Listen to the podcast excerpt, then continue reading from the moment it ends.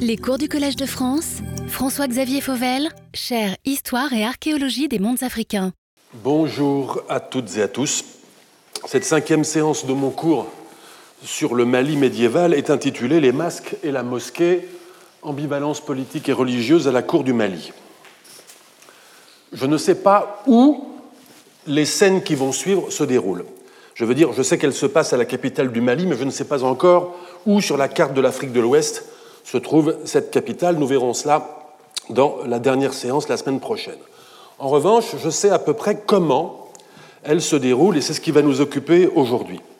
J'emprunte la description qui suit, sauf indication contraire, au récit authentique ou bien enjolivé ou bien encore emprunté qu'a laissé Ibn Battuta de son séjour à la capitale du Mali en 1352-1353, à une date où le souverain est Sulaiman, dont nous savons par Ibn Khaldoun qu'il a régné durant quasiment un quart de siècle.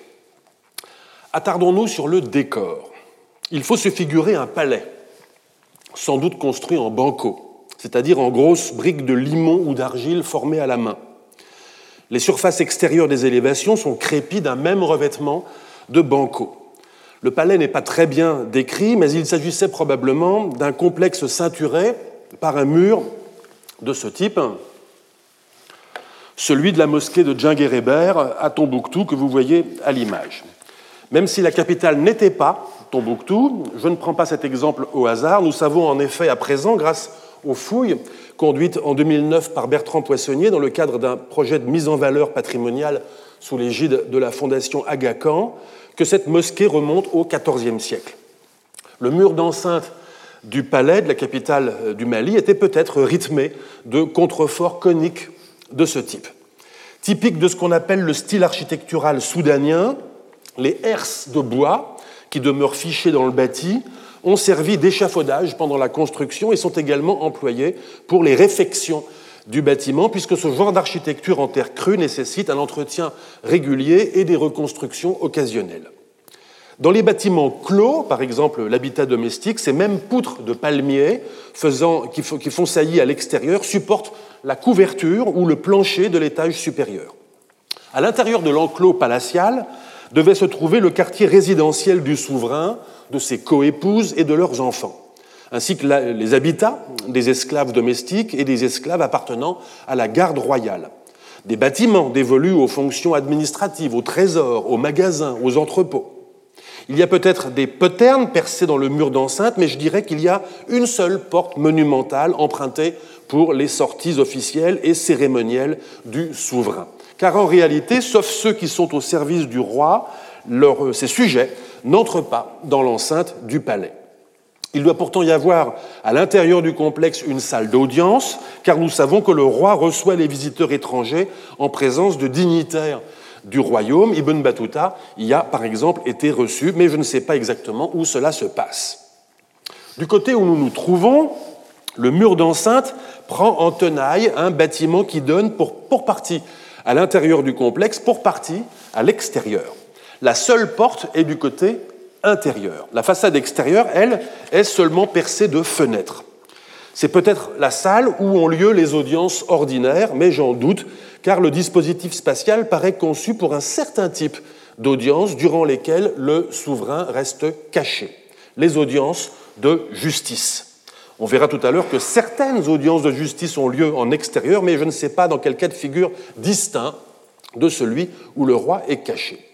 Ce bâtiment a une coupole ce qui est une originalité dans la ville. Cette salle avait été construite à l'époque de Moussa Ier, après son retour du pèlerinage en Arabie. L'architecte qui la construisit était Abou Ishaq al-Tuwayjin, parfois appelé al-Garnati, le grenadin, parfois al-Saïli, le sahélien, poète andalou que Moussa avait rencontré à la Mecque et qu'il avait convaincu de l'accompagner jusqu'à sa capitale. Ibn Khaldoun nous dit ceci, je le cite, Abu Ishaq al-Tuwayjin réalisa cette nouveauté en bâtissant un édifice carré construit en voûte. Il y consacra toute son ingéniosité. D'habiles artisans revêtirent la salle de chaux et la rehaussèrent d'arabesques coloriées. Le résultat, le résultat en fut une construction bien soignée qui faisait d'autant plus l'admiration du sultan que l'architecture était inconnue dans leur région. Abou Ishaq reçut en récompense 10 000 mitkals d'or au total, sans compter les honneurs, la faveur royale et les traditionnels cadeaux. Fin de citation. Ibn Khaldoun n'a pas vu ce bâtiment. Il en dit ce que lui en ont dit ses informateurs. Il imagine cette salle à coupole s'élevant isolément dans la brousse, et c'est ce qui le conduit à supposer, avec un biais assez nettement arabo-centriste, qu'Abou Ishaq avait importé l'architecture dans un pays qui ne la connaissait pas. Peut-être voulait-il dire l'architecture monumentale par opposition à l'architecture domestique? En tout cas, ce point de vue arabo-centriste sur un architecte arabe supposément responsable de l'introduction de l'architecture chez les Soudanes a été endossé par les érudits européens et les administrateurs coloniaux français sur la foi du récit d'Ibn Khaldoun et est ainsi devenu un point de vue eurocentriste. Nombreux sont en effet les administrateurs et chercheurs qui ont attribué les monuments en terre crue de Gao et Tombouctou, y compris la mosquée de Djinguereber, euh, à l'œuvre de l'architecte andalou. Ce mythe historiographique a été démoli par Suzanne Aradéon. C'était nécessaire car tout indique en effet que l'architecture en banco, qu'elle ait des caractères monumentaux ou pas, est une architecture tout à fait vernaculaire au Mali actuel, employée tout particulièrement dans le delta intérieur du Niger, entre Djenné et Tombouctou, où les sédiments fluviatiles constituent le principal matériau de construction. Si Abou Ishaq introduisit quelque chose au Mali, c'est donc sans doute non pas l'architecture, mais une autre architecture employant d'autres techniques que les techniques locales, la voûte par exemple, plutôt que le plafond en poutre de palmier, d'autres éléments architecturaux, la coupole plutôt que le toit plat, d'autres matériaux, la chaux plutôt que le revêtement en banco, d'autres motifs décoratifs comme les arabesques, peut-être en stuc. En revanche, je ne sais pas quels matériaux de construction avaient été utilisés pour monter les élévations de cette salle à coupole, ce qui serait pourtant intéressant à savoir dans une perspective archéologique. Ajoutons qu'Abou Ishaq ne se contenta pas d'être en quelque sorte un ingénieur temporairement expatrié chargé de la mission de construire une salle à coupole. Il s'installa au Mali, vécut et mourut à Tombouctou, où d'ailleurs Ibn Battuta visita son tombeau, et ses fils, après lui, nous dit Ibn Khaldoun, s'installèrent à Walata. La façade extérieure de cette salle à coupole avait six fenêtres, deux rangées de trois, qui étaient couvertes de plaques d'argent et d'or ou bien d'argent doré. Il y avait un rideau que l'on relevait pour annoncer que le roi tiendrait bientôt audience. Le moment venu, lorsqu'apparaissait au travers de la grille d'une des fenêtres une bande d'étoffes rayées d'Égypte, accrochée à un cordon de soie, tambour et trompette retentissaient et le cérémonial de l'audience pouvait commencer. Ibn Battuta nous en fait une description précise. 300 esclaves, des archers et des lanciers sortent du palais et viennent se ranger sur la place extérieure qu'il appelle le mâchoire, terme arabe qui au Maroc désigne la place d'armes et de parade devant les palais royaux. Cette place paraît être ceinturée d'un mur. Sur un côté, donc, il y a la salle à coupole et sur le côté opposé, il y a une entrée qui donne sur la rue bordée d'arbres. Les esclaves royaux prennent place en deux rangées de part et d'autre de la place, les lanciers debout au deuxième rang, les archers accroupis au premier rang. On fait venir deux chevaux scellés et bridés, ainsi que deux béliers, dont Ibn Battuta nous dit qu'ils servent, d'après les Maliens, à éloigner le mauvais œil. Les Farari, terme malinqué que nous transmet Ibn Battuta et qu'il traduit par émir, je vois en eux des officiers civils, ainsi que les dignitaires musulmans de la ville, arrivent alors sur la place et s'asseyent devant les archers. Pendant ce temps, à l'extérieur du mâchoire, d'autres Farari, en qui je vois cette fois des officiers militaires, à cheval, chacun portant son carquois dans le dos et son arc à la main, se sont rangés de part et d'autre de la rue, chacun derrière ses hommes, cavaliers ou bien fantassins, qui tous portent des arcs, des lances, des trompettes en défense d'éléphants et des tambours en calebasse. Ces tambours que l'on frappe avec des baguettes donnent un son merveilleux, nous dit Ibn Battuta, jugement positif assez rare dans sa bouche pour être signalé. Dans un chapitre du Rhinocéros d'or, j'ai reconstitué le déroulement de ces audiences de justice et ai proposé d'y voir une économie politique de la parole assez singulière. Le sultan est seul dans la salle euh, à coupole. Il y est entré depuis son palais.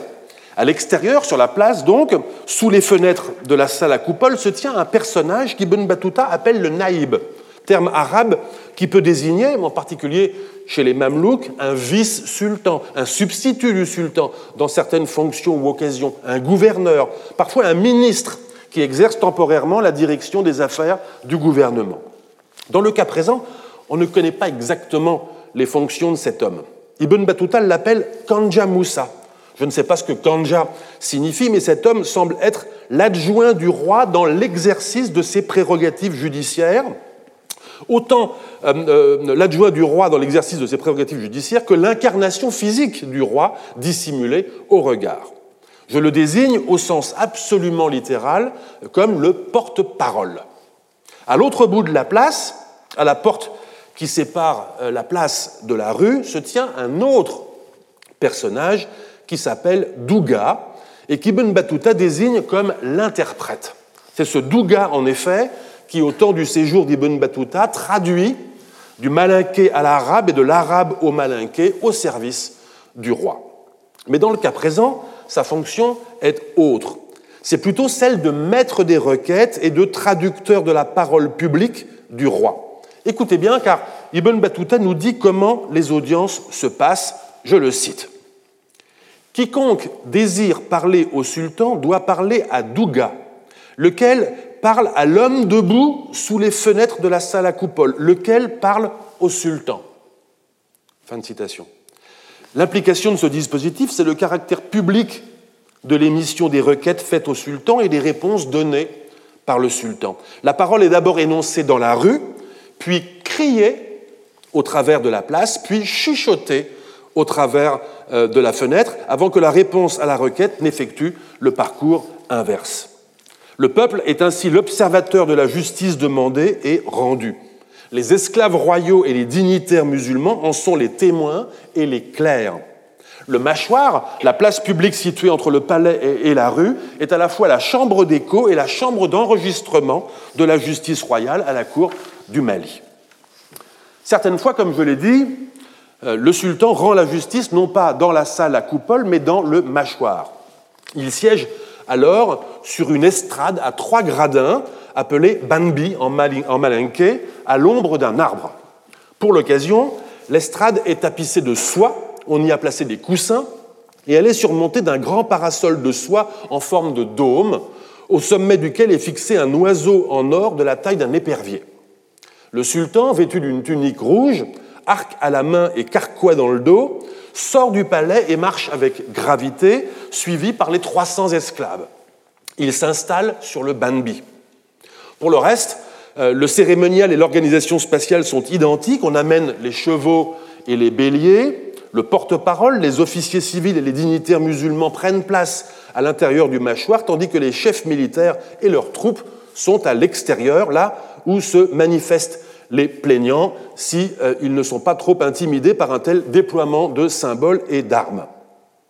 Nous devons cette description à Ibn Battuta qui affirme y avoir assisté. L'implication de cette affirmation, c'est que les étrangers, à savoir les commerçants résidant à la capitale ou bien les visiteurs comme lui, euh, étaient eux aussi invités à l'intérieur du mâchoire. Mais y a-t-il vraiment assisté? C'est une autre question. Car à vrai dire, ce passage d'Ibn Battuta où il décrit les audiences extérieures est très similaire à un passage d'Al-Oumari, rédigé quelques années plus tôt sur la foi d'un informateur berbère marocain qui avait résidé à la capitale du Mali pendant 35 ans. Cela n'invalide pas euh, l'authenticité du séjour d'Ibn Battuta, mais à tout le moins, rappelez-vous ce que nous en avions dit l'année dernière, cela nous oblige à considérer que même si Ibn Battuta a séjourné au Mali, lui-même ou son scribe ont assemblé des souvenirs réels et d'autres sources. Dans le cas présent, l'autre source est, je crois, un mémoire rédigé par cet informateur et qu'aussi bien Alou Marik ibn Battuta ont eu sous les yeux. En tout cas, il est intéressant d'observer de près la description des audiences que fait cet informateur antérieur, car elle comporte des détails un peu différents. Alou-Marie nous dit, je le cite, que le souverain prend place dans son palais euh, sur une grande estrade que l'on appelle Banbi, et s'assied sur un grand banc d'ébène ressemblant à un trône. Sur ce trône, il y a sur tous les côtés des défenses d'éléphants. Le roi a auprès de lui ses armes qui sont toutes en or, sabre, javelot, carquois, arc et flèche. Fin de citation. Aloumari ajoute que derrière, le souverain se tiennent une trentaine d'esclaves mamelouks achetés au Caire, l'un d'eux portant un parasol de soie surmonté d'une coupole et d'un oiseau d'or qui représente un épervier. La disposition spatiale des participants ressemble à ce qu'en dit Ibn Battuta, qui cette fois est plus précis. On dirait bien que les officiers sont assis en deux rangs devant l'estrade et que l'armée est au dehors. Dans la description d'Aloumari, on voit les deux chevaux, mais pas les béliers. On entend les tambours, mais pas les trompettes en défense d'éléphants. Il est délicat d'expliquer ces petites différences entre les deux descriptions qui pourtant s'appuient indéniablement toutes les deux sur un même récit fourni par un témoin antérieur à Ibn Battuta. Il est possible qu'Ibn Battuta ou son scribe ait simplement cherché à maquiller leur emprunt en effectuant quelques modifications fantaisistes. Mais il est également possible qu'Ibn Battuta ou son scribe se soit appuyé sur une description antérieure qui était globalement conforme à ce qu'Ibn Battuta avait lui-même observé, mais en corrigeant la description, sur les aspects où ces observations étaient différentes. Je crois à cette euh, seconde euh, hypothèse. Si j'ai raison, alors il ne faut pas forcer les deux pièces du puzzle pour les ajuster. Elles correspondent en réalité à des états différents de l'organisation des audiences à quelques décennies d'écart car notre informateur, qui avait vécu 35 ans, je l'ai dit, à la capitale du Mali avant de rencontrer Al-Oumari, et qui n'y vivait peut-être plus depuis, depuis longtemps, avait livré une description qui ne correspondait sans doute plus à la réalité des années 1350. Les faits qu'il avait décrits ne dataient peut-être même pas de Suleiman, mais d'un souverain antérieur, peut-être Moussa, peut-être même avant la construction de la salle à coupole. Ce qui expliquerait par exemple que les audiences se déroulent non pas sur le mâchoire en face de la salle à coupole, mais à l'intérieur de l'enceinte du palais. Autre différence intéressante, les esclaves royaux, ou peut-être faut-il dire la garde royale, est constituée de mamelouks, d'esclaves blancs, une trentaine, dont certains sont turcs, dit Al-Oumari, alors que dans la description d'Ibn Battuta, ils sont dix fois plus nombreux et, et leur appartenance raciale ou ethnique n'est pas mentionnée, ce qui laisse supposer qu'ils sont noirs. En dépit de ces petites différences, quelque chose quelque chose n'a pas changé.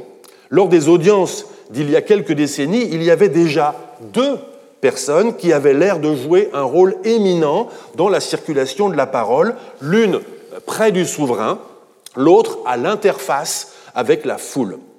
Mais à y regarder de près, les choses se compliquent.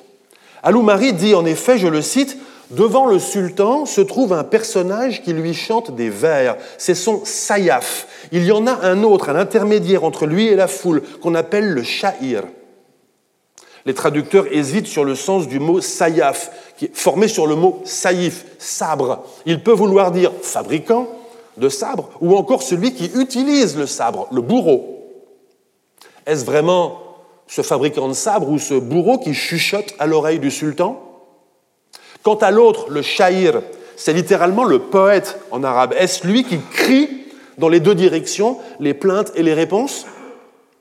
Dans ce couple bourreau-poète, on ne reconnaît plus tout à fait le couple que j'ai identifié tout à l'heure, formé du porte-parole et du maître des requêtes. Faut-il voir dans le second un griot, comme beaucoup d'historiens le font? On en reparlera tout à l'heure. Et ne pourrait-on pas voir dans le premier un forgeron? Cette fois, on n'en reparlera pas car je ne peux pas répondre à cette question. Il faut savoir reconnaître ou bien que quelque chose nous échappe dans les fonctions et fonctionnements de l'institution judiciaire, ou bien que quelque chose a bougé entre les deux observations dont nous disposons, qui nous empêchent de voir les détails de l'une et de l'autre. Alors, revenons à Ibn Battuta et considérons sa description comme fiable. Comme je l'ai dit, je ne sais pas ce qui différencie les audiences en extérieur de celles où le sultan est dissimulé dans la salle à coupole. Je n'ai qu'un petit indice. Le jour de l'audience extérieure à laquelle Ibn Battuta dit avoir assisté, s'il ne s'agit pas d'une simple carte postale, le plaignant était musulman. C'est une différence de taille, mais je ne sais pas si elle est suffisante pour comprendre la spécificité de ces audiences extérieures. Lors de ces audiences-là, en tout cas, la parole n'était pas criée et ne circulait pas de la même façon que précédemment, mais il n'empêche qu'elle était sujette à une très intéressante mise en scène. J'ai l'impression que cette fois, au lieu de se, euh, euh, le laisser dans la rue, on a fait entrer l'homme à l'intérieur euh, du mâchoire, le plaignant, et qu'il s'adresse directement au sultan. Ce jour-là, l'homme qui s'avance pour émettre sa plainte est un faqih, un jurisconsulte ou un expert en droit islamique. Il vient d'une région lointaine. Ibn Battuta dit à son sujet un de leurs jurisconsultes. C'est donc que l'homme en question était un noir. En outre, il s'exprime en malinké, raison pour laquelle Ibn Battuta ne comprend pas ce qu'il dit et qu'il se tourne vers son voisin, un blanc, installé depuis assez longtemps pour traduire. Cela suggère que le plaignant, un malien musulman, est établi peut-être comme missionnaire dans une communauté villageoise ou bien qu'il a été recruté par cette communauté pour porter une requête à la capitale. Voici ce que cet homme raconte. Des sauterelles se sont abattues sur la région et ont détruit les cultures. Les villageois ont envoyé un homme droit pour évaluer les dégâts, lequel homme ne put s'empêcher de s'exclamer Comme ces sauterelles sont nombreuses À quoi l'une des sauterelles répondit, je cite la sauterelle, En ce pays, l'injustice domine. Dieu nous a envoyés pour en détruire les cultures. Fin de citation. C'est ce message indirect que le faqih est venu rapporter devant le sultan. Sur quoi le cadi, le juge islamique de la capitale, se lève et confirme. On peut supposer qu'il apporte une authentification du caractère juridiquement conforme de la plainte, ce qui était sans doute rendu nécessaire euh, du fait que le propos rapporté était celui d'une sauterelle, et d'autre part que la sauterelle avait impliqué Dieu lui-même dans son propos. Le cadi ayant approuvé, le sultan approuve à son tour, se tourne vers les officiers civils et leur dit, je cite à présent le sultan, Je suis innocent de toute injustice. Quiconque d'entre vous, et il s'adresse euh, aux administrateurs civils. Quiconque d'entre vous a été injuste, je l'ai châtié. Quiconque a connu un homme injuste et ne m'en a, pas informé que les péchés de cet homme injuste retombent sur sa tête. Dieu lui demandera des comptes et l'interrogera. Fin de citation du sultan. Après ces paroles, nous dit Ibn Battuta, les Fararia, donc les, les officiers, ôtèrent leur turban et se déclarèrent innocents de toute injustice. Fin de citation d'Ibn Battuta. Constatons qu'ici s'ouvre une petite fenêtre sur le fonctionnement administratif de l'Empire. Des administrateurs, détenteurs d'offices dans des provinces qui peuvent être lointaines, sont responsables devant le sultan de l'exercice de la justice et le sultan constitue le recours judiciaire ultime. Remarquons également l'interaction aggravante entre calamité environnementale et injustice sociale. Je pense que les villageois auraient été d'accord pour dire qu'il n'y a de fatalité, dans le cas présent, les ravages causés à leur récolte, que parce qu'il y a inaction publique. Et ils seraient d'accord pour le dire aujourd'hui euh, devant les effets du réchauffement climatique. Mais admirons aussi l'économie de la parole dans ce cas particulier. Une économie sans doute moins protocolaire cette fois que commandée par l'intérêt des villageois et par l'astuce de tous les intermédiaires. Il faut en effet se faire entendre du sultan pour obtenir justice, mais quand même pas au prix de l'accuser ouvertement d'injustice. Dès lors, quoi de mieux qu'une citation dans une citation dans une citation qui permet de se faire entendre en se couvrant, un peu à la façon dont un journaliste d'aujourd'hui, au lieu de poser une question directe à un politique, lui demande Que répondez-vous à ceux qui disent que même lorsque personne ne dit que. Quoi de mieux qu'un cadi musulman qui, devant le sultan, authentifie la parole d'un juriste, lui aussi musulman, venu d'un village lointain, pour transmettre une critique radicale du gouvernement du prince, critique qu'une sauterelle prétendant agir sous les ordres de Dieu aura transmise à un vieil homme sage? Il y a une intelligence sociale remarquable dans cet emboîtement de la parole, mais elle est cependant insuffisante. Le sultan, on l'a vu, s'estime irréprochable, admoneste ces officiers qui à leur tour s'estiment irréprochables. Et les choses ont l'air d'en rester là, c'est-à-dire les paysans aux prises avec les conséquences à la fois d'une récolte perdue et d'une situation injuste. Je l'ai dit, il est possible qu'il y ait dans ces deux modalités d'audience de justice, celle où le roi se tient dissimulé dans la salle à coupole et celle où le roi se tient sur le banbi à l'extérieur, de types différents d'audience. Peut-être dans le premier cas une justice traditionnelle ou destinée à des plaignants non musulmans, peut-être dans le second cas une justice destinée à des plaignants musulmans. Je préfère cependant ne pas aller jusque-là, n'ayant pas assez d'éléments dans ce sens. Mais avant d'observer d'autres cérémonies qui ont lieu à la cour du Mali au milieu du XIVe siècle, j'ajoute une petite euh, pièce au dossier. Elle concerne la circulation et la publicité de la parole aujourd'hui encore dans le Mandé, tel que je les ai observés en 2004 à Niani, en Guinée. Nous étions reçus officiellement en tant que délégation universitaire. Nous étions les requérants et faisions partie du public d'hommes assis en cercle. À l'intérieur du cercle était assis le Niani Mansa, le chef de Niani, c'est-à-dire en l'occurrence le doyen d'âge des Keïta. À côté de lui, un autre homme que je n'ai pas identifié sur mon carnet de notes, puis un troisième qui était le porte-parole des Keïta. Toujours à l'intérieur du, cercle, mais en vis-à-vis de ces trois hommes, était assis le griot, un couillaté.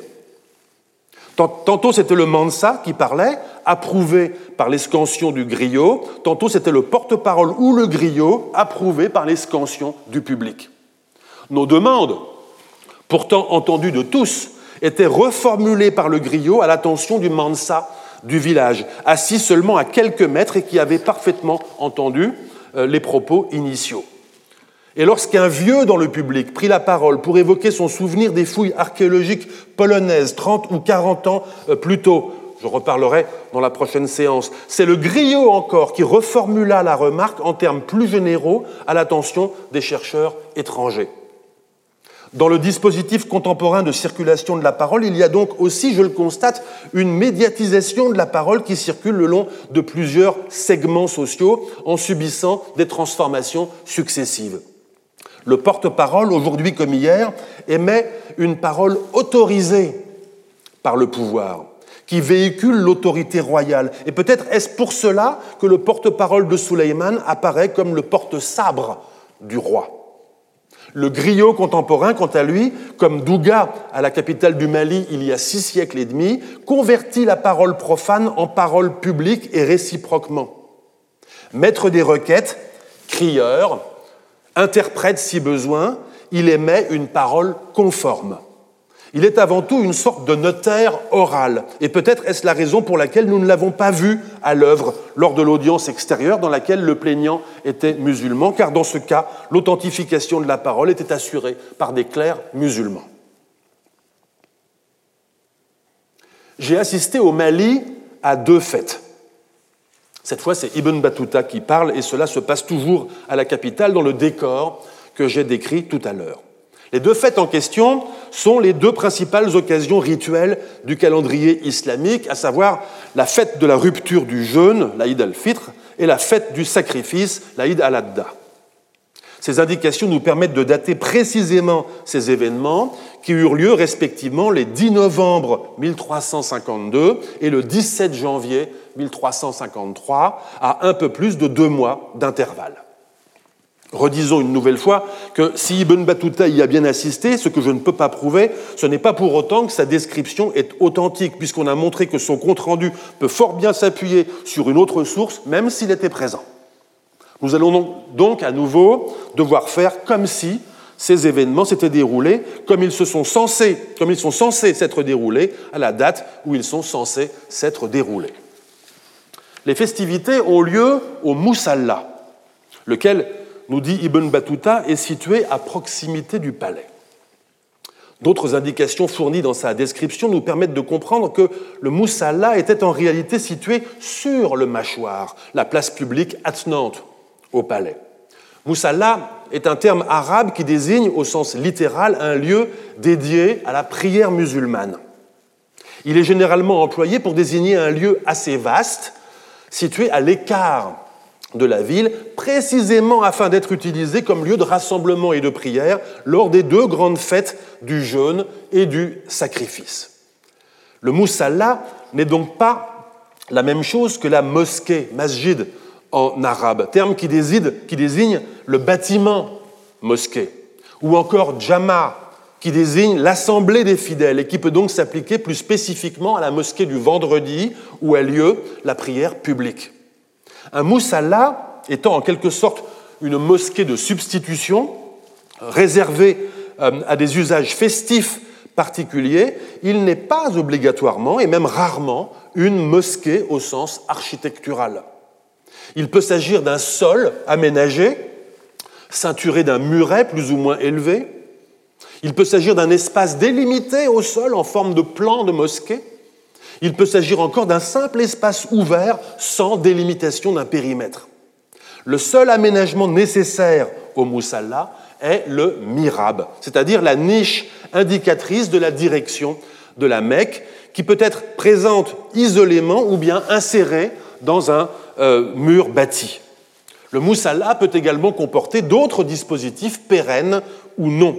Dans le cas présent, on le verra tout à l'heure, le Moussalla de Maliville était doté d'une chaire sur laquelle montait le prédicateur pour prononcer son sermon. Le Moussalla équipé d'une chaire est un dispositif qui est documenté au Maroc contemporain et peut-être était-ce déjà le cas au XIVe siècle.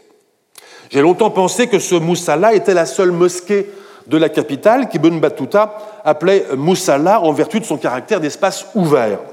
Mais j'incline aujourd'hui à penser qu'il y avait bien, outre le Moussala, une mosquée construite, même si je ne sais pas où elle était située, peut-être dans l'enceinte du palais. En tout cas, c'est sans doute dans cette mosquée construite, qu'Ibn Battuta appelle en cette occasion Jama, qu'ont cherché refuge les cousines du sultan, qui, vous vous en souvenez, l'avaient ouvertement défié en ne reconnaissant pas, reconnaissant pas la promotion de sa seconde épouse au rang de première épouse. C'est également à la mosquée que prend place, me semble-t-il, une autre anecdote rapportée par Ibn Battuta, selon laquelle un commerçant berbère Massoufa aurait, un vendredi, apostrophé Mansa Suleiman en dénonçant des irrégularités commises par l'un de ses officiers à Walata. Aussitôt, des hommes, peut-être des esclaves appartenant à la garde royale, sortirent de la Maksoura pour demander des précisions aux commerçants. La Maksoura est un espace grillagé réservé aux souverains à l'intérieur de la salle de prière d'une mosquée. Or, je conçois mieux ce dispositif à l'intérieur d'un bâtiment fermé, qui est celui où devait se dérouler ordinairement la prière publique du vendredi. Mais quel que soit l'endroit où était située la mosquée, revenons sur le mâchoire où se déroule l'action lors des deux grandes fêtes musulmanes. On est sans doute un peu avant midi. Une procession sort de l'enceinte du palais. Tout le monde porte de beaux vêtements blancs. Viennent d'abord les dignitaires musulmans qui récitent la Shahada, la profession de foi musulmane, il n'y a de Dieu qu'Allah et Mohammed est son prophète, suivi, si je comprends bien la description, par des hommes qui portent des étendards de soie rouge. Vient ensuite le sultan à cheval. Une tente est dressée sur le mâchoire, le sultan y entre pour se préparer à la prière.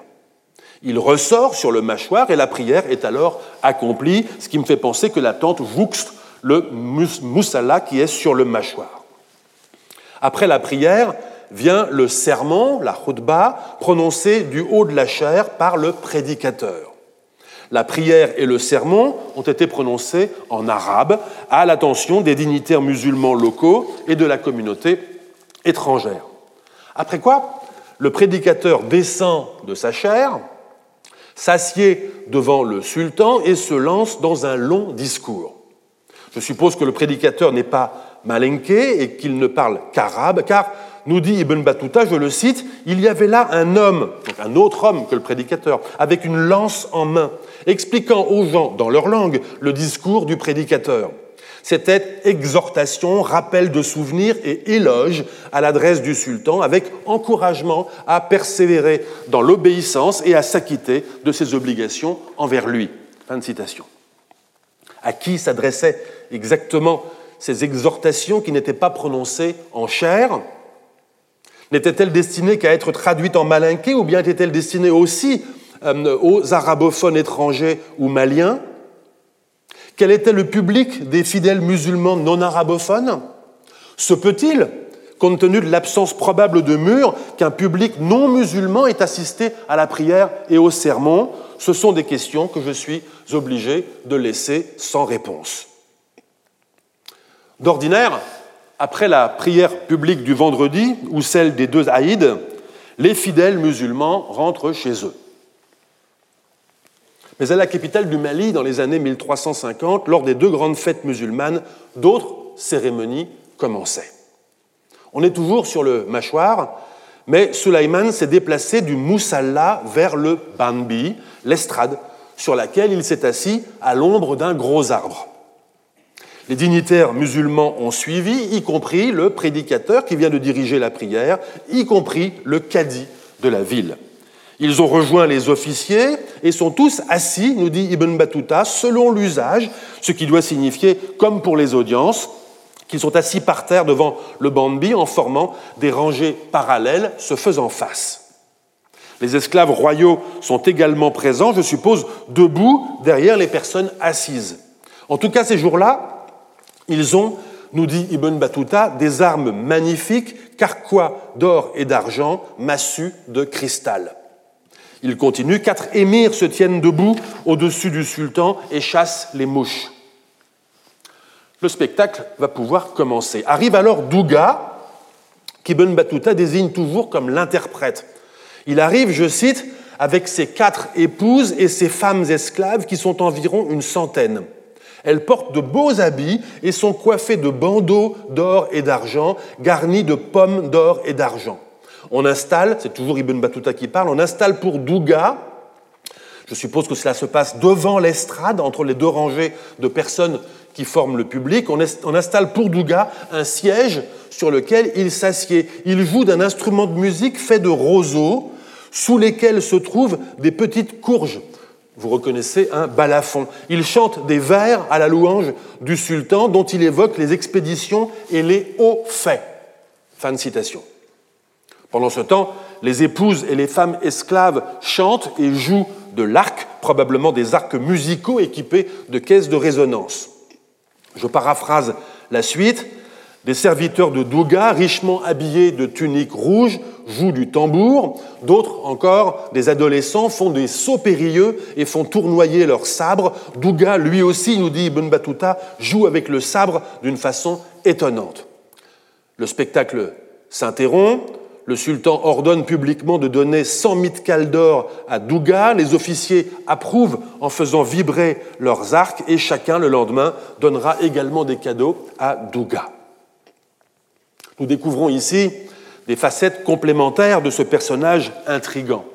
Maître de cérémonie, organisateur de spectacles, musicien et jongleur lui-même, indiscutablement doté d'un statut formidablement élevé à la cour, il déploie ce jour-là sa propre puissance et il en est récompensé, chargé en outre de prononcer les louanges officielles au sultan, je ne sais pas en quelle langue, mais je rappelle qu'il est l'interprète malinqué arabe de la cour.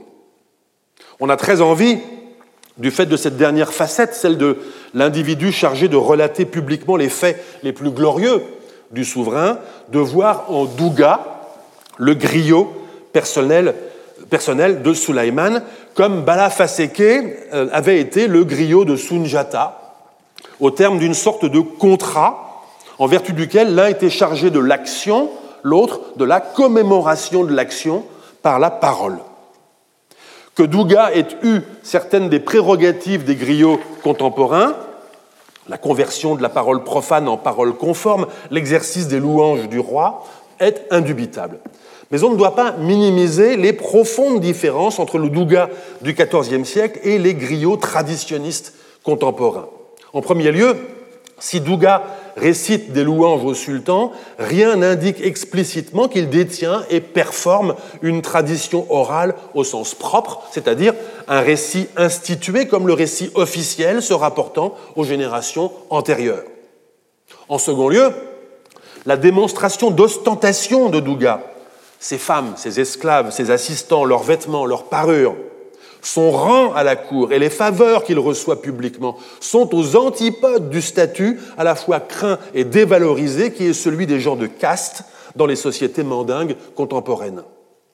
En troisième lieu, et c'est peut-être le plus important, c'est seulement maintenant, alors que Douga a fini sa partie, que vont entrer en scène les djali, nous dit Ibn Battuta en translittérant le terme malinqué qu'il traduit par poète. Mais il s'agit très précisément du terme que l'on traduit aujourd'hui par griot.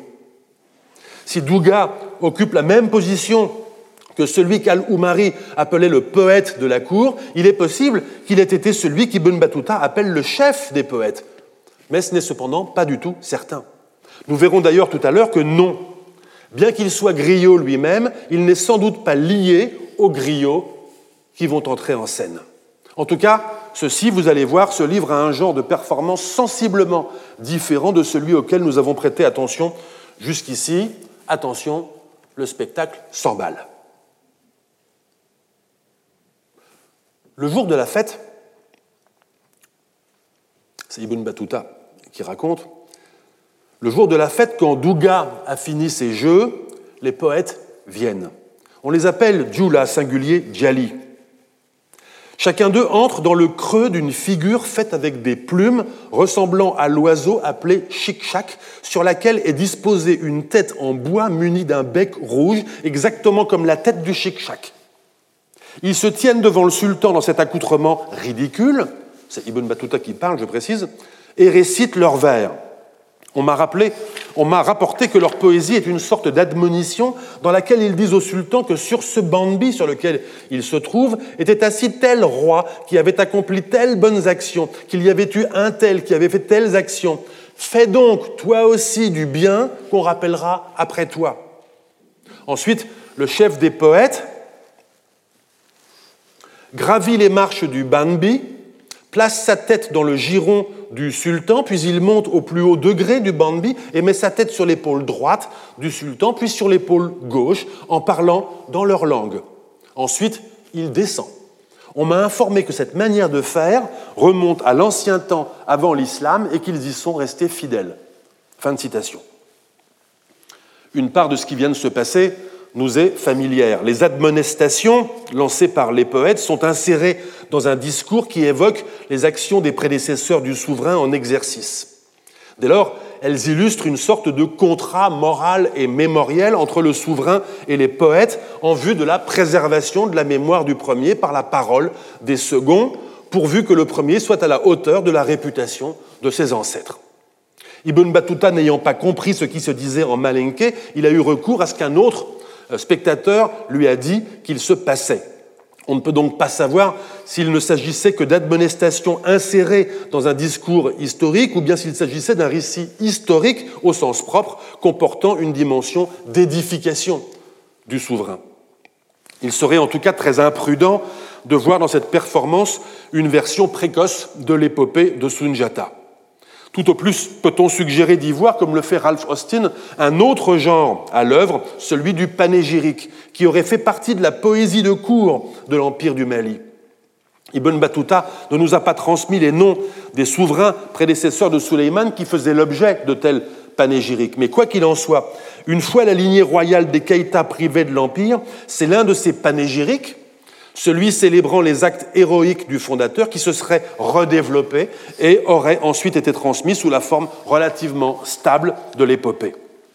Je l'ai dit lors d'une précédente séance, je trouve cette perspective historique bien plus intéressante que celle qui imagine une épopée intemporelle, déjà récitée telle qu'en sa forme définitive devant les yeux mi-ébahis, mi-narquois d'un Ibn Battuta assis au premier rang des spectateurs au pied de l'estrade du sultan.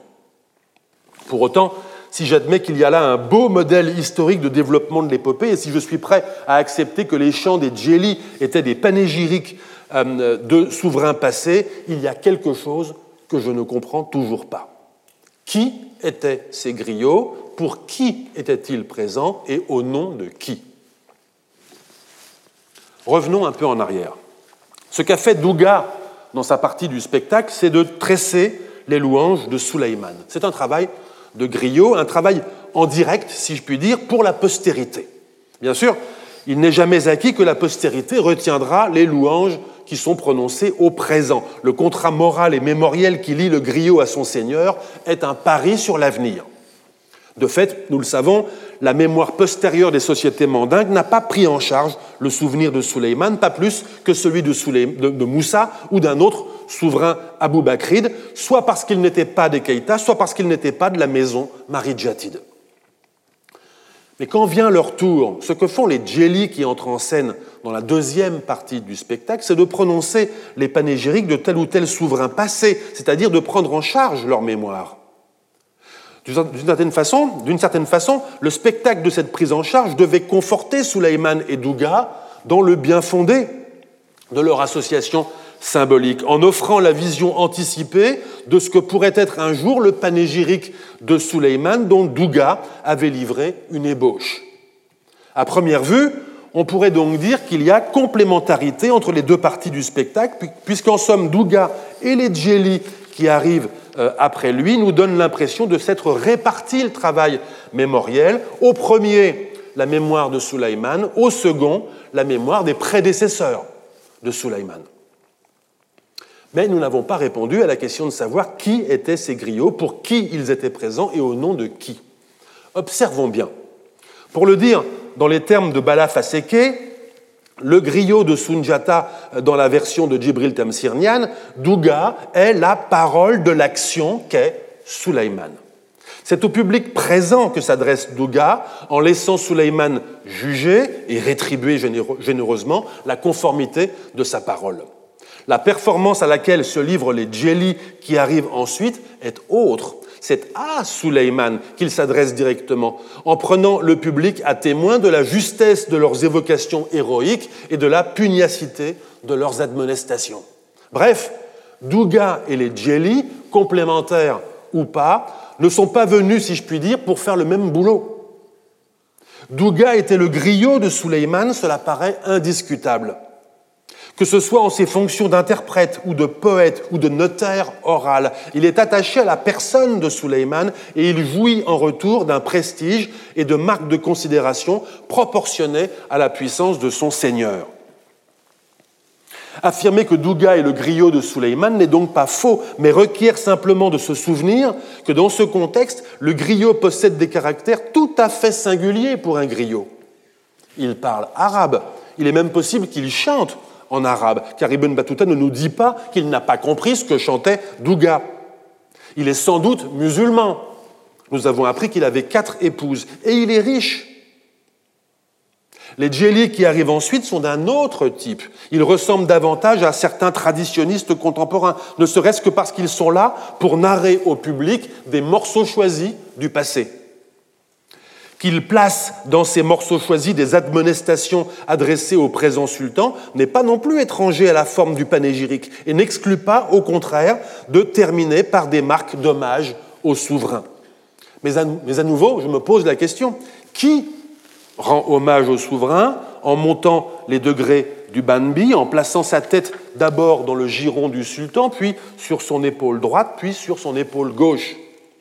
À mon avis, il ne peut pas être question que ce soit Douga. Il s'agit du chef des Djeli qui viennent de se livrer à une performance dansée et masquée. Nous avançons donc dans la réponse à la question que j'ai posée tout à l'heure. L'homme qui prête hommage au sultan est, je pense, le chef des danseurs qui, déguisé en oiseau, venait d'évoquer les prédécesseurs de Suleiman en lui adressant au passage quelques avertissements. Il est probable qu'à l'instar d'Ibn Battuta, les musulmans présents à Mali, ville en séjour de festival, n'aient vu dans ce spectacle qu'une pantomime ridicule ou insolite. Cependant, même obscurcie et en quelque sorte protégée par le ridicule ou l'insolite, la dimension religieuse de cette parade de masques ne peut plus nous échapper. Pour beaucoup d'entre nous, un masque africain n'est qu'un objet de musée placé derrière une vitrine et doté d'un cartel qui le rattache à une société donnée, voire une ethnie, c'est-à-dire un groupe d'individus anonymes que nous aimons à penser clos sur lui-même. Un objet dépourvu de mouvement, d'auteur et d'origine précise. Un objet esthétisé qui laisse supposer au visiteur ou à la visiteuse l'existence d'une pensée abstraite sans individualité et vaguement animiste, très éloigné des usages rituels tout à fait concrets, je dirais même du fonctionnement de semblables objets. Un masque, écrit Jean-Paul Collen, anthropologue à l'école des hautes études en sciences sociales à Paris, spécialiste des cultes traditionnels ouest-africains, un masque est certes un objet, en l'occurrence une coiffe couvrant le visage, ainsi le plus souvent qu'une partie du corps. Mais c'est aussi, je le cite, une personne, une personne incarnant un être métaphysique. Le danseur qui porte un masque, écrit Jean-Paul Collen, ne se déguise pas en un Dieu, pas plus qu'il ne prétend être le Dieu. Il fournit au Dieu le moyen de s'exprimer. Les cultes à masque sont très présents en Afrique de l'Ouest, même s'ils ont fortement régressé depuis deux siècles, à la faveur des mouvements djihadistes du XIXe siècle, de la colonisation, de l'évolution des pratiques sociales dans les sociétés africaines contemporaines, ou encore aujourd'hui d'un récent et profond mouvement d'islamisation. Dans l'ère culturelle mandingue, les cultes à masques ont souvent été associés au bambara ou bamana, étiquette qui ne désigne pas une ethnie particulière, mais la partie majoritaire de la société mandingue, la plus superficiellement ou la plus tardivement touchée par l'islam, ou du moins perçue comme géographiquement ou socialement périphérique par rapport aux malinqués. On pourrait presque dire que l'apothéose des masques bambara avant leur déclin final a correspondu avec l'âge d'or d'une ethnographie à la française incarnée par Marcel Griol et ses élèves. En même temps que les travaux de cette école, en phase avec la pratique administrative coloniale, on a vu dans les Bambara un groupe ethnique circonscrit et homogène. Ils ont contribué à ériger les cultes à masque en une religion ésotérique, dotée d'une cosmogonie, de mystère, d'un clergé et de règles canoniques. L'image qui ressort, au contraire des travaux anthropologiques les plus récents, est plutôt celle d'une variété de cultes au pluriel, organisés en diverses sociétés d'initiation ou fraternités, qui peuvent, avoir qui peuvent avoir eu des distributions géographiques assez larges, ces cultes ne connaissant pas les frontières ethniques. Ces cultes ont pour nom, par exemple, le Ntomo ou le Koma, pour ne citer que les deux plus connus dans la littérature académique. L'un de ces cultes, le Kono, représenté dans le triangle euh, Bamako, euh, le cœur de l'ère Bambara, comptait encore à lui seul, dans cette région, un millier de sanctuaires dans les années 50 du XXe siècle. Chacun de ces cultes, en chaque lieu où il est présent, possède ses prêtres et ses sanctuaires, qui peuvent être bâtis euh, ou qui peuvent être des bosquets sacrés. Il possède ses propres modes de recrutement, généralement par initiation, ses propres instruments de musique, chant et prière, bien sûr ses propres masques, qui sont à la fois, on l'a dit, des représentations divines et des instruments permettant la manifestation des divinités.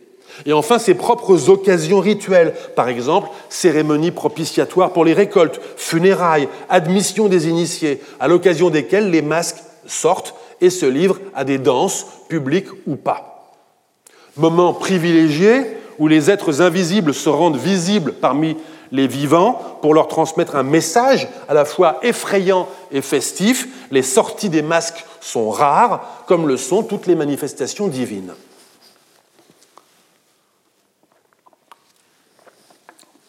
Quelles sont ces divinités Eh bien, elles peuvent être des déités du terroir, c'est-à-dire qui sont connus pour habiter ou hanter un rocher, un arbre, ou encore un carrefour ou un cours d'eau.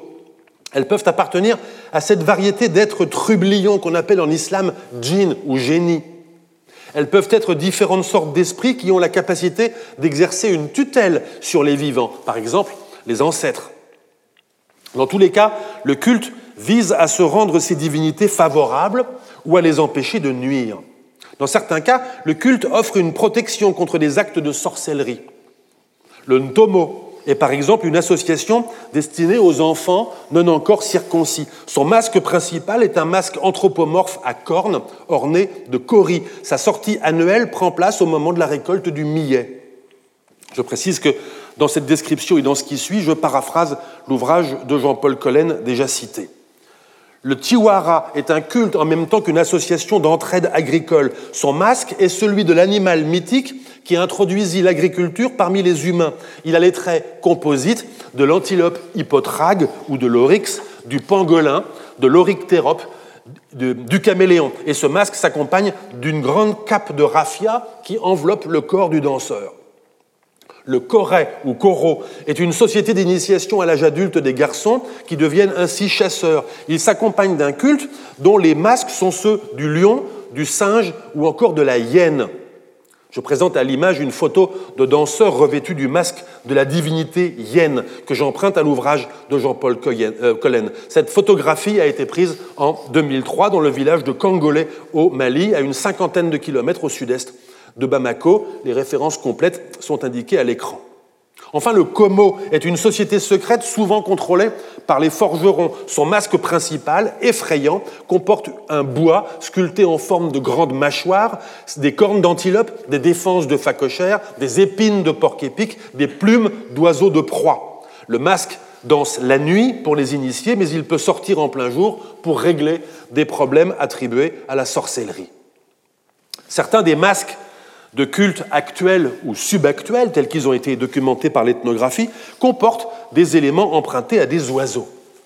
Certains masques figurent eux-mêmes des têtes d'oiseaux, à l'instar de ce masque appelé Dugaba, appartenant au culte Ntomo, qui représente un vautour. Ce masque, qui vient de la région de Bougouni au Mali, appartient à une collection privée. J'emprunte à nouveau cette photographie à l'ouvrage de Jean-Paul Collen, que je remercie. En échangeant par email, il m'a signalé un masque tout à fait similaire conservé au musée du Quai Branly à Paris, que je vous montre également à l'image, en remerciant cette fois Philippe Charlier, directeur du département de la recherche dans ce musée, qui m'a transmis la photographie et l'autorisation de la reproduire. Cet objet est entré dans les collections du musée du Quai Branly en 2003. Il appartenait auparavant au Musée national des arts d'Afrique et d'Océanie, qu'il l'avait acquis auprès d'un particulier en 1960. Je dois également ces informations à Philippe Charlier. Je ne sais pas si la sorte de huppe sur la tête de ces masques correspond de façon réaliste à une huppe anatomique d'oiseau. Je ne sais pas si des variétés de vautours ont de telles huppes. Je ne sais pas si certaines variétés de vautours ont un bec rouge. Ce n'est pas le cas pour la variété la plus commune de vautours africains, Gyps africanus. Et enfin, je ne sais pas si c'est cet oiseau qu'Ibn Battuta a reconnu et désigné sous le nom de chic-chac. Par ailleurs, on ne sait pas non plus ce qu'est un chic-chac pour Ibn Battuta. D'après les lexiques, d'après les lexiques, le terme désigne à Grenade le merle, mais le même terme désignerait à Tlemcen la cigogne, ce qui fait tout de même une certaine différence. Mon collègue de Bordeaux, Mehdi Guirgat, me confirme qu'il est très délicat de se faire une idée précise des significations locales de noms d'oiseaux formés, comme c'est le cas de chic-chac, sur une onomatopée. Mais à vrai dire, tout ceci n'a pas une énorme importance car le chic-chac à bec rouge, quelle que soit son espèce, est simplement l'oiseau qui est venu à l'esprit d'Ibn Battuta en voyant ces masques, donc sans doute une espèce présente au Maroc ou bien connue dans le monde arabe et non pas l'espèce animale représentée par ce masque pour la société malienne de l'époque. Au demeurant, nous ne savons pas non plus si ce sont bien des masques semblables à ceux que j'ai présentés à l'image qui sont apparus parmi la foule ce jour-là, qui ont dansé et qui se sont adressés à Suleiman en évoquant ses prédécesseurs sur le trône.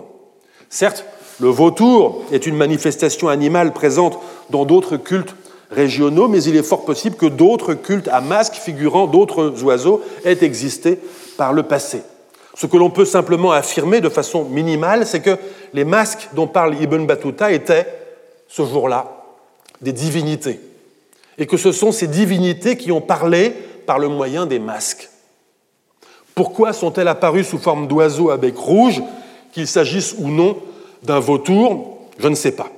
Je peux simplement suggérer que ces esprits oiseaux était l'incarnation temporaire des prédécesseurs de Suleiman, héroïsés ou ancestralisés, c'est-à-dire considérés comme des mânes, des esprits revenants capables d'exercer protection ou nuisance.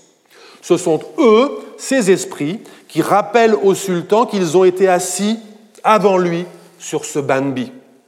Ce sont encore eux qui lui lancent, un peu menaçant, je cite Ibn Battuta citant les masques, Fais donc toi aussi du bien qu'on rappellera après toi.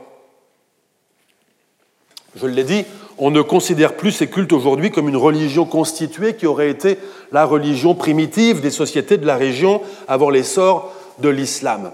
Ces cultes ont sans doute toujours été diversifiés, dynamiques et pour ainsi dire permissifs à l'égard de divinités nouvelles, pourvu qu'elles prouvent leur efficacité dans le monde quotidien en termes de protection, par exemple, contre les calamités telles que les sauterelles ou la sécheresse, ou bien en termes de bienfaits, par exemple la pluie, la crue du Niger, les récoltes favorables, l'abondance, la santé, les naissances.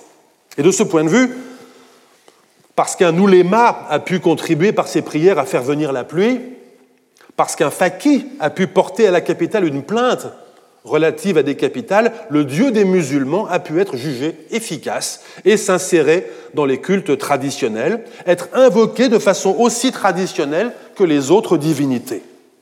Les cultes à masque, dès lors, ne doivent pas être vus comme les reliques d'une religion ayant résisté ou survécu aux vagues successives d'islamisation, mais comme des cultes ayant voisiné depuis des siècles avec l'islam et qui sont le produit de ce voisinage.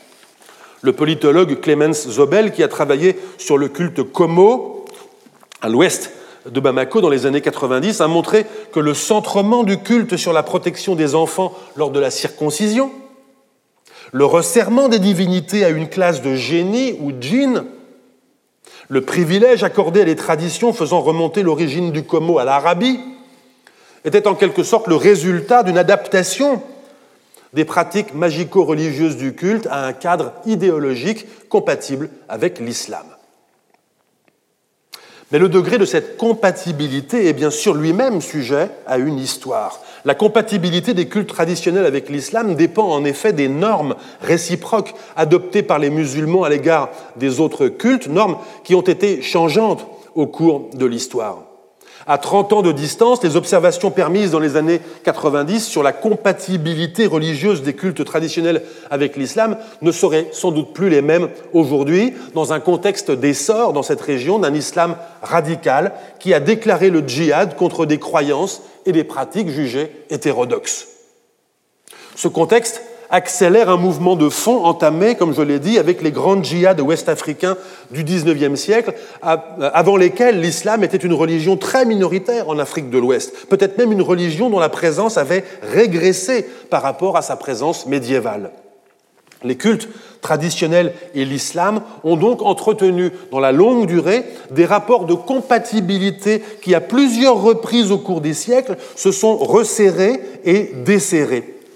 Voilà donc une très bonne raison pour observer avec intérêt ce qui se joue entre les masques et la mosquée sur la place de parade située devant le palais de Suleiman en ces occasions festives des années 1350. Car ce n'est pas un mince paradoxe que d'observer que les sorties des masques ont lieu les mêmes jours que les fêtes musulmanes qui marquent respectivement la fin du jeûne du mois de Ramadan et la commémoration du sacrifice d'Abraham. La sortie des masques en ces jours de fête musulmane ne peut pas avoir été un hasard. Une façon d'aborder ce paradoxe est de considérer les pratiques religieuses à la cour du Mali sous l'angle du syncrétisme ou de l'hybridité. Après tout, comme on vient de le voir, les cultes des masques ont toujours été tolérants à l'égard de l'islam. Après tout également, hormis lors de flambées historiques puritaines, les musulmans se sont souvent accommodés de déités mineures et d'intercesseurs. Après tout, enfin, l'islam sahélien du XIVe siècle, minoritaire et qui n'avait pas le secours d'une loi islamique imposée par la contrainte armée ou par la puissance de l'État, n'avait pas tellement d'autre choix que de s'asseoir et de profiter du spectacle des masques. René Braveman, dans son ouvrage Islam and Tribal Art in West Africa, que je remercie Claire Bosque-Tiessé de m'avoir signalé, aborde la question de l'attitude des musulmans ouest-africains à l'égard des formes multiples d'art figuratif, notamment les masques, que la norme juridique de leur religion est censée proscrire. En réalité, le propos de cet ouvrage va bien au-delà et touche aux modalités d'interaction religieuse entre islam et culte traditionnel au cours de l'histoire.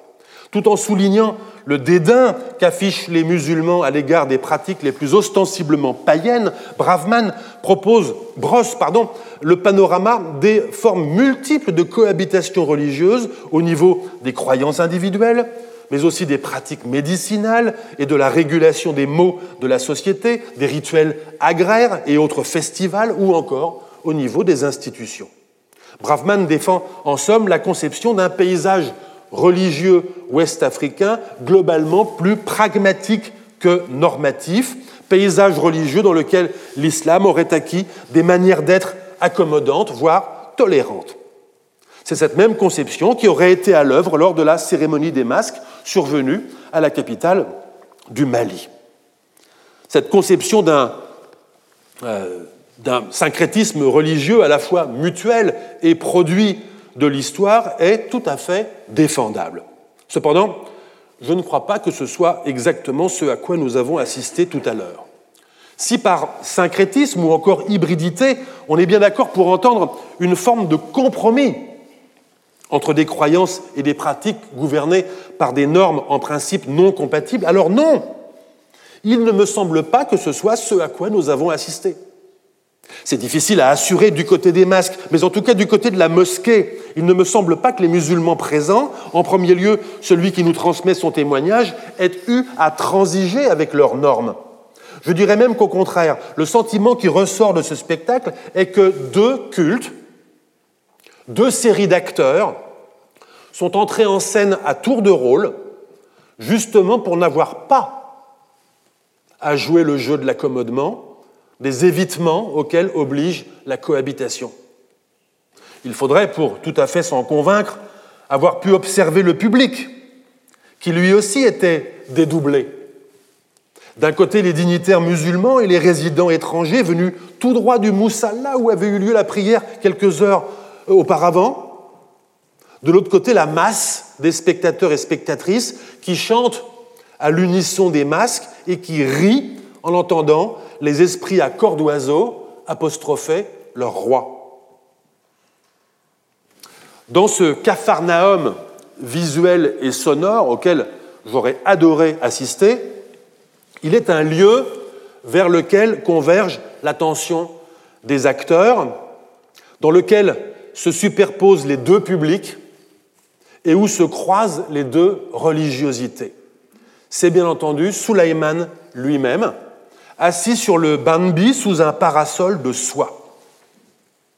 La position de Sulaiman illustre le fait qu'il ne pouvait être question de compromis entre ses appartenances religieuses, parce que celles-ci constituaient les deux sources de sa légitimité. Sulaiman ne pouvait pas être un peu moins que pleinement musulman aux yeux des musulmans, ni un peu moins que pleinement croyant dans le culte qui faisait parler les masques aux yeux des adeptes des divinités masquées. Il fallait que Suleiman fût absolument l'un et l'autre. Il fallait également, et justement pour ne pas courir le risque du compromis, qu'il le fût en même temps.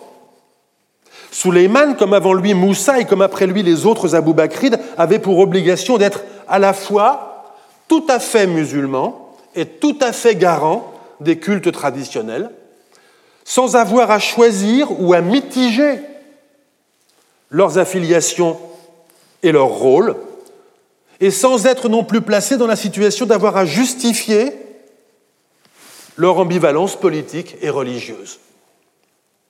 La remarquable séquence des célébrations à laquelle nous avons assisté peut nous apparaître à première vue comme un clash des religiosités.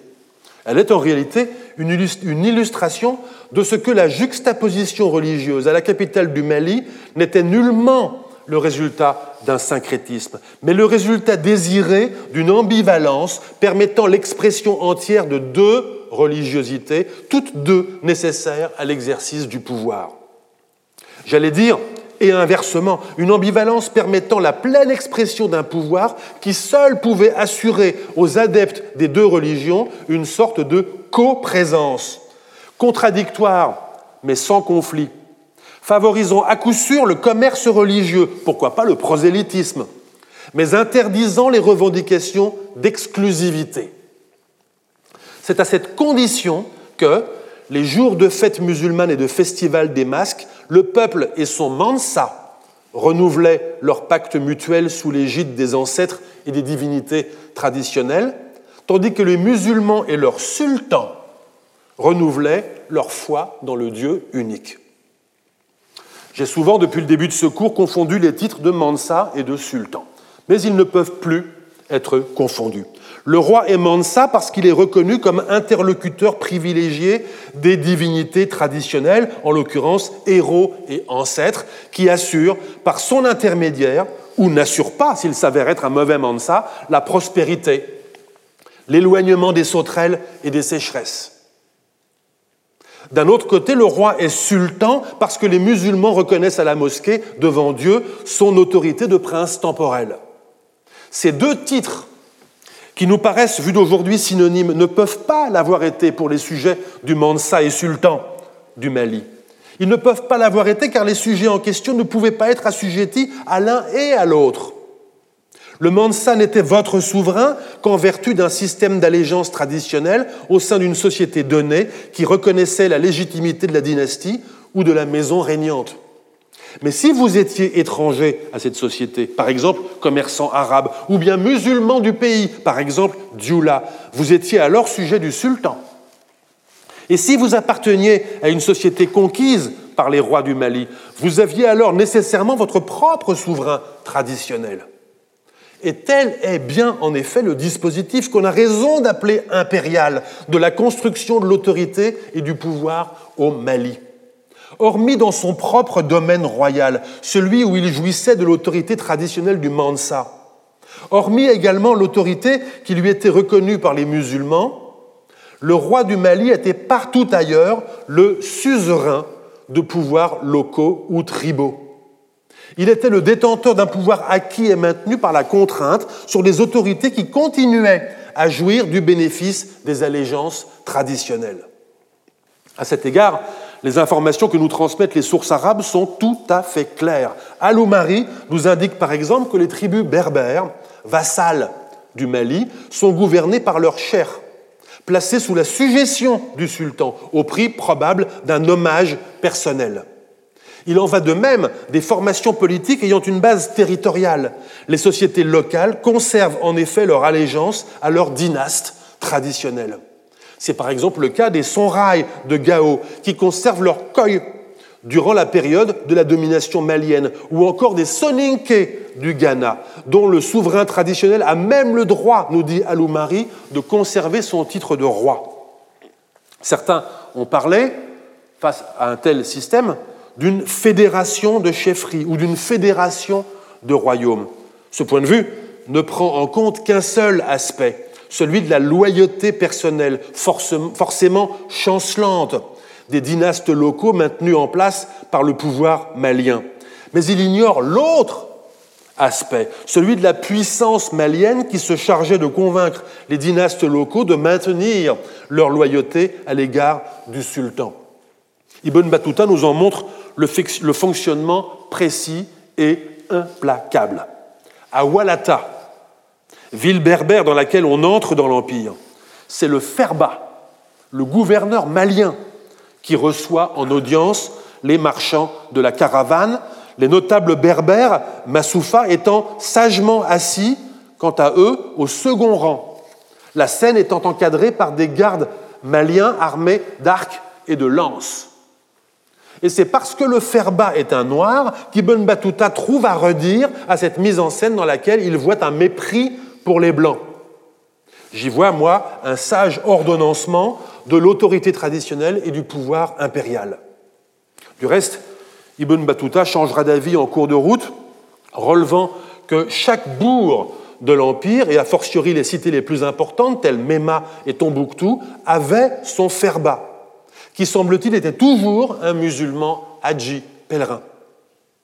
D'autres Farari ou émirs, musulmans ou non, étaient à coup sûr présents comme représentants de l'administration sultanienne, par exemple dans l'office d'inspecteur des marchandises ou mouchrif.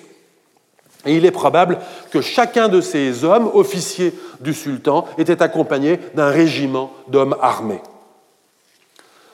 Reste que si l'empire est si bien tenu, je ne sais pas où était le domaine royal de Suleiman. Comme je l'ai dit au cours des précédentes séances, il n'est pas du tout certain, on peut même être presque sûr du contraire, que les Abou Bakrides aient eu pour domaine le Mandé, le pays malinqué qui semble avoir été le domaine royal des Maridjatides et de leurs descendants, les Keïta, qui sont aujourd'hui Mansa dans les chefferies du Mandé. Ce problème du domaine des Abou Bakrides, c'est-à-dire, soyons précis, de l'ancrage territorial de la, société dont les Abou Bakrides étaient les Mansa, est un problème que je ne résoudrai pas. Mais quoi qu'il en soit, ce problème de la relation entre sultan et Mansa, entre islam et culte à masque, entre empire et domaine d'allégeance traditionnelle, me conduit à nouveau à une formulation en termes de registres documentaires. Des registres documentaires que je vois, et j'y insiste une nouvelle fois, comme les lieux d'expression de mémoire diversement prises en charge. Certains, comme Charles Monteil, ont pensé que ce dédoublement des registres documentaires et des mémoires reflétait l'existence de deux empires, l'un septentrional, l'autre méridional. Ce problème fondamental n'a cessé de faire l'objet de réexamens dans la littérature académique au cours des décennies. Yves Persson l'a pensé comme un dédoublement entre la structure lignagère traditionnelle de la société malinquée et ce qu'il appelle, en langage marxiste, une superstructure impériale qui se serait temporairement superposée aux chefferies traditionnelles. Plus récemment, Jan Janssen a mis en cause les termes mêmes du débat, se demandant si ce qu'on appelle l'Empire avait vraiment été un État doté d'une forme d'organisation autre que segmentaire, c'est-à-dire décentralisée, comprenant de multiples niveaux de hiérarchie et d'interaction qui s'exprimeraient dans le langage de la parenté. Dans la même veine, tout dernièrement, en 2021, Adrien Collet a mis en évidence la euh, genèse eurocentriste de la notion d'empire appliquée aux formations politiques ouest-africaines et a proposé, pour la rendre applicable au Mali, de la redéfinir de façon euh, inclusive en l'appliquant à des formes d'organisation politique informelles et hybrides. Toutes ces positions, toutes ces hypothèses ont des vertus, et j'y ai moi-même adhéré. J'ai moi-même adhéré à l'une ou à l'autre d'entre elles au cours de ma carrière d'historien, ce qui m'incite aujourd'hui à être bienveillant. Arrivé à ce point de mon cours, cependant, je suis obligé d'être en désaccord léger, mais en désaccord tout de même avec chacune d'elles. Car ces hypothèses ont pour effet de nous obliger à choisir. À choisir quel registre documentaire a raison et quel registre a tort. À choisir entre l'Empire et la société lignagère alors que ce dédoublement reflète, me semble-t-il, l'art subtil d'un pouvoir courtier qui ne cesse de se donner à voir sous des aspects contraires. Cet art subtil, ne s'exerçant nulle part mieux qu'à la capitale, comme nous l'avons vu aujourd'hui, il va nous falloir essayer de déjouer ces dérobades et tenter de la localiser c'est ce que nous essaierons de faire la semaine prochaine. Et je vous remercie. Retrouvez tous les contenus du Collège de France sur www.colège-2-france.fr.